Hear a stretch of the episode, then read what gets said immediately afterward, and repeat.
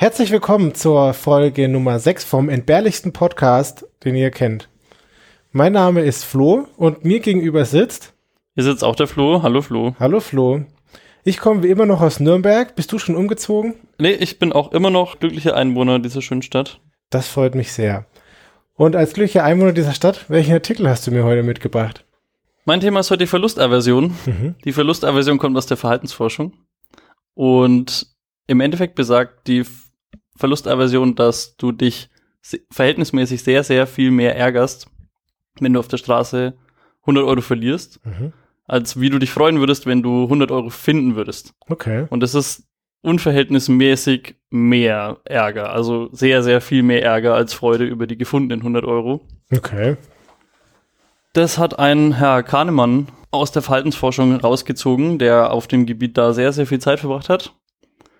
Und das hat er an ein paar Beispielen auch untermauert. Und ich fand die Beispiele für die Verlustaversion tatsächlich sehr interessant. Beim ersten Beispiel geht es um Taxifahrer.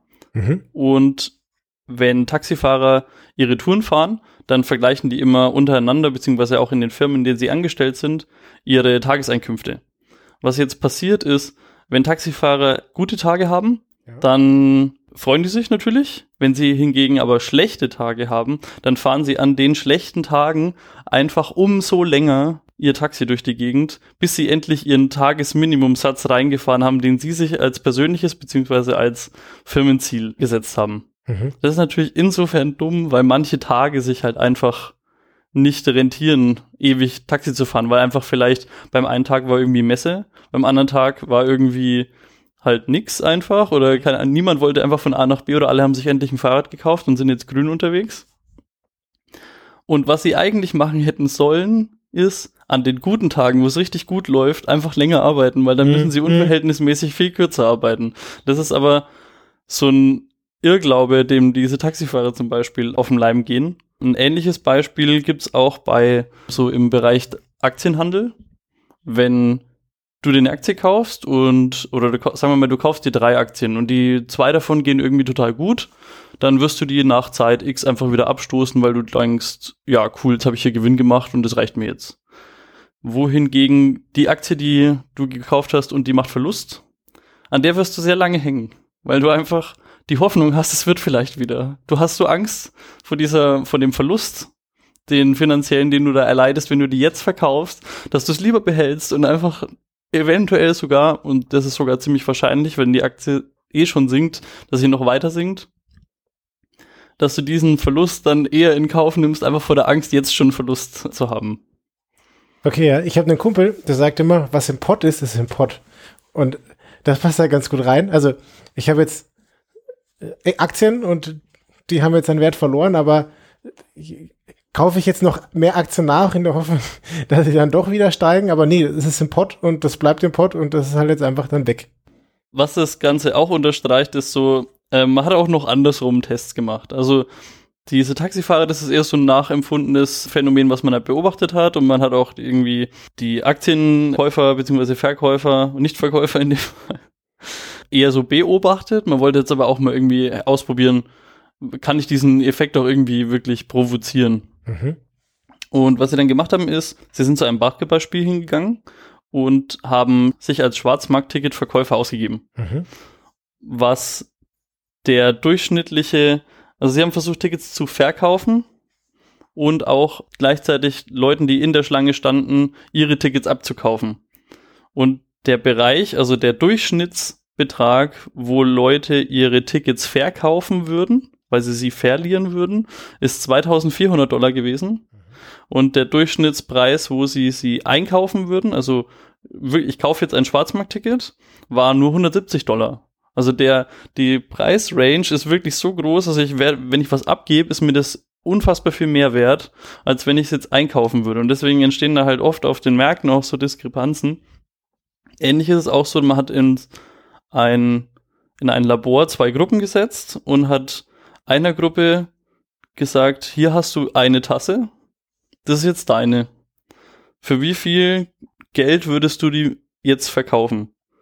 Und die F Gruppe, die ihre Tasse verkaufen musste, hat, äh, ja, sie haben gesagt zwischen 10 und 1 Dollar. musst du sie ungefähr verkaufen. Also das ist die Preisspanne, in der du darfst. Mhm. Und der Durchschnitt hat die Tasse für 7 Dollar verkaufen wollen. Der anderen Gruppe haben sie eine Tasse gegeben, äh, oder da stand eine Tasse und für wie viel Dollar sie die Tasse kaufen würden, ist auch wieder 2,87 Dollar. Mhm. Also der Unterschied ist relativ groß. Ja. Und das fand ich echt cool. Also das ist einfach diesen, die Beschreibung des, der, der, von so einem menschlichen Verhalten einfach so einfach ist, sobald du jemandem was wegnehmen willst, ist es ihm sehr, sehr viel mehr wert. Das sieht man auch schon an, an Kindern. Ich weiß nicht, ich war letztens bei meinem Patenkind. Sobald ich die Traube gegessen habe, nein, ich will jetzt auch Trauben essen. Das sind alles meine Trauben. Geh weg. Ja. Ich kann auch einfach noch weiter jetzt erzählen. Ich habe noch, weil das so ein trockenes Thema ist, habe ich jetzt noch was rausgesucht. Das ist jetzt dein Ding.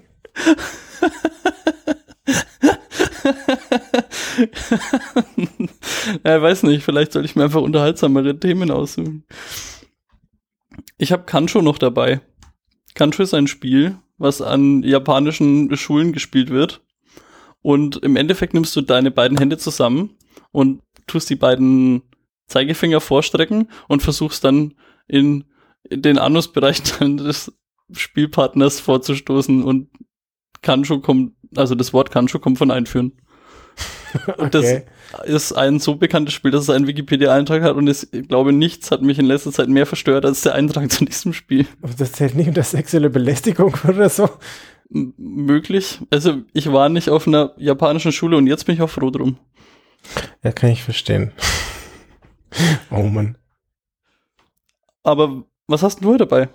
Ja, ich habe Fordlandia mitgebracht. Es begab sich zu der Zeit 1920 und Henry Ford war ganz groß im Autobusiness und hat ganz viele Autos verkaufen wollen. Und für Autos braucht man Reifen und für Reifen braucht man Kautschuk.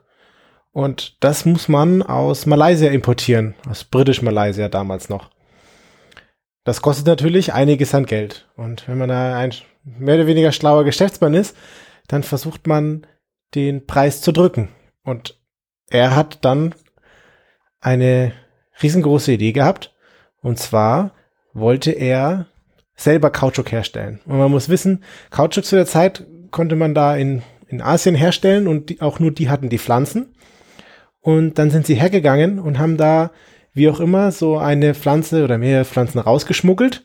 Und dann hat er sich gedacht, alles klar, jetzt nehme ich 25 Millionen Dollar in die Hand und hat sich im Amazonas in Brasilien 10.000 Quadratkilometer Urwald gekauft und hat da eine Kautschukplantage hochgezogen.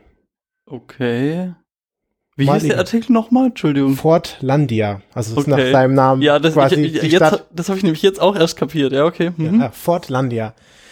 Und ja, dann hat er da mitten im Urwald eine US-amerikanische Kleinstadt hochgezogen. 8000 einheimische Arbeiter sollten da arbeiten, also Brasilianer. Gibt ein Kraftwerk, es gibt ein Schwimmbad, es gibt ein Kino, natürlich auch eine Feuerwehr und ein Krankenhaus. Was? Ja, und über die Flüsse, also ist ja im Amazonas, sollte die riesengroße Ausbeute des Kautschuks dann in sein Land gebracht werden oder in seine Fabrik. Also der hat einfach eine, einen Urwald gekauft und da sind dann all seine Arbeiter hin und die haben dann Kautschuk angebaut, weil eigene, eigener Gummi ist gut. Genau, ist günstiger. Das ist nicht abhängig von, von Malaysia. Nur wenn der weiße Mann ohne Ahnung versucht, tropische Landwirtschaft zu machen, Ist da schon jemals was schiefgegangen? Ich glaube nicht eigentlich. kann, es kann, kann nur erfolgreich werden. Also zum einen die Landschaft, die er da gekauft hat, ist irgendwie ziemlich hügelig.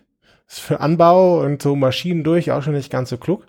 Und tatsächlich soll der Bereich sogar unfruchtbar sein. Ich weiß jetzt nicht genau, was Amazonas irgendwie unfruchtbar bedeutet, aber das scheint ein signifikanter Faktor gewesen zu sein. Und mit diesen geschmuggelten Kautschukpflanzen sind sie dann hergegangen und haben, ja, als Großindustrieller weiß man natürlich alles besser und hat im Vergleich zu, also sonst ist es üblich, dass man in Brasilien da viel Platz lässt zwischen den einzelnen Pflanzen, aber der Herr Ford war natürlich viel schlauer und hat die super nah beieinander gestellt. Ah, geil. Aber man braucht auch Krank Platz fürs Krankenhaus und für die Schule und alles, ne? Genau, und fürs Schwimmbad und so weiter. Und ja, hat er die da ganz nah beieinander gestellt und ist ja auch ein US-Unternehmen und in den USA ist natürlich alles besser als auf dem Rest der Welt. Eh klar. Also muss natürlich dieser, diese 10.000 Quadratmeter Urwald wie eine US-amerikanische Kleinstadt ausge, ausgeprägt werden. Das heißt, die Arbeiter haben von 6 bis 15 Uhr zu arbeiten. Das Hm, nicht irgendwie, wie man vielleicht üblicherweise in warmen, feuchten Ländern arbeitet. Und die Lebensweise muss Ach, natürlich, jetzt- Entschuldigung, jetzt habe ich es auch kapiert. Ja. die Lebensweise muss natürlich auch die gute sein. Also es muss natürlich amerikanisches Essen geben und Hamburger für die Einheimischen. Und es gibt natürlich auch noch Rauchen, Alkoholverbot. So, das Ganze war natürlich ein riesengroßer Erfolg. Nicht. Nicht. Aber da war war einfach, weil allein schon ganz viele Einheimische da beschäftigt waren, oder? Genau. Also, Ja, okay. 1930 gab es dann einen riesengroßen Aufstand wegen den Ernährungsregeln. Die Leute hatten dann einfach keinen Bock mehr auf die scheiße Hamburger.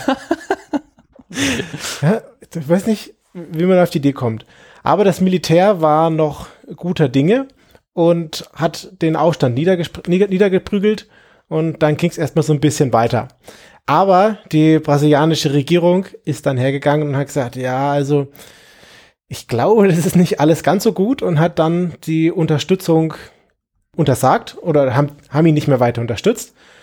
Und er dachte sich, hm, ja, keine Ahnung, vielleicht ist das hier ein bisschen hügelig und unfruchtbar. Ich fange doch mal ein bisschen weiter unten oder oben am Fluss an, in ein bisschen flacheren Gebiet. Aber auch da die gleichen Fehler. Überraschung, es wird wieder nur Burger geben, man hat aus Nichts gelernt. Ja, man muss halt jetzt irgendwie viele Kilometer zum Burger laufen. Keine Ahnung. Und man hat natürlich die, die Kautschukpflanzen viel zu nah miteinander gepflanzt. Und man hat ja aus Malaysia die Kautschukbäume geklaut. Und in Südamerika gibt's halt zum Beispiel die Blattfallkrankheit. Die gibt's halt in Malaysia nicht.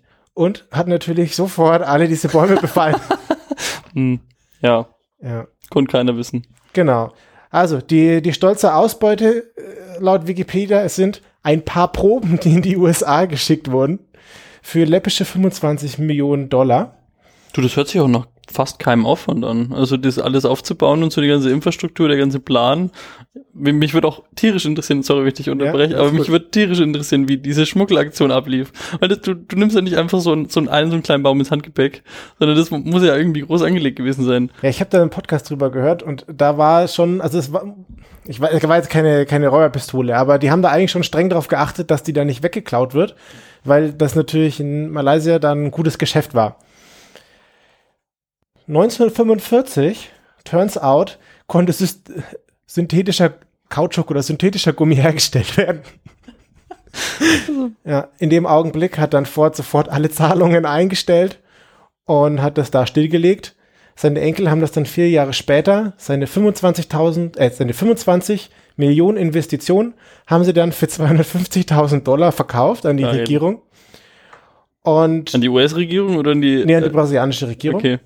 Und zu dem Zeitpunkt waren da noch 800 Bewohner in der, in der Stadt. Und die haben dann versucht, dem Verfall entgegenzuwirken, aber sind dann irgendwann gescheitert, nachdem er da komplett abgezogen ist. Heute wird die Stadt oft als Geisterstadt bezeichnet, aber tatsächlich ist das wohl gar nicht so. Fort Landia gehört jetzt, ist jetzt ein Distrikt und hat jetzt 14.500 Quadratkilometer und hat 1.200 Bewohner.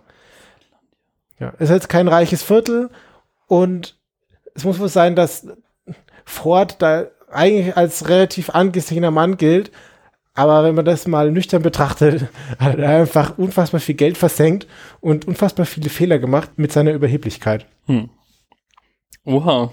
Ja, das war Ford Landia. Möchtest du da mal hinreißen? Ich, ja, ich möchte es mir auf jeden Fall anschauen. Auf jeden Fall einen Burger essen. Ich habe gehört, der ist gut. Ja, ja, ja. Die haben auch bestimmt noch ein paar Konserven, die noch nicht geöffnet sind. Stelle ich mir überhaupt nicht schlimm vor. Ja, super lecker. Ja, hm, synthetischer Gummi hat dann einfach trotzdem noch die Sache gerettet. Ich meine, was hätte er gemacht, wenn das nicht passiert wäre? Wie viele Jahre waren da zwischen 20? Mm, Ja, doch. ja, doch, genau. Ja, irgendwie so. 25. Ja. Ist so krass. 25 Millionen und nichts. Ja, aber dass man da auch nicht, weiß ich nicht, dass man dann als Unternehmer nicht auf die Idee kommt, ich kann vielleicht selber nicht alles wissen, ich suche mir jetzt da irgendwie ein paar Leute, die mir da ein bisschen, mi- mich ein bisschen beraten, wie man diese, jawohl, findet man jemanden in Malaysia, der weiß, wie man, nee, andersrum, in Brasilien, der weiß, wie man malaysische Kautschukbäume anpflanzt. Wenn du es so betrachtest, ne, war die Verlustangst vor seinen 25 Millionen ziemlich hoch. ja. das macht so Sinn. Hätten wir die Themen aufeinander abgestimmt. Oh, geil. Ah, Das passt so gut. Genau, das war's von meinem Fordlandia. Dankeschön dafür. Gerne. Und euch vielen Dank fürs Zuhören und hinterlasst uns mehrere Sterne bei iTunes. Mehrere bitte. Mehrere. Oder sonstige Plattformen, die ihr findet oder kennt. Und ihr könnt uns auch gerne einen Kommentar hinterlassen auf unserem Blog podcast.entbehrlich.es. Vielen Dank fürs Zuhören und bis bald. Tschüss. Ciao.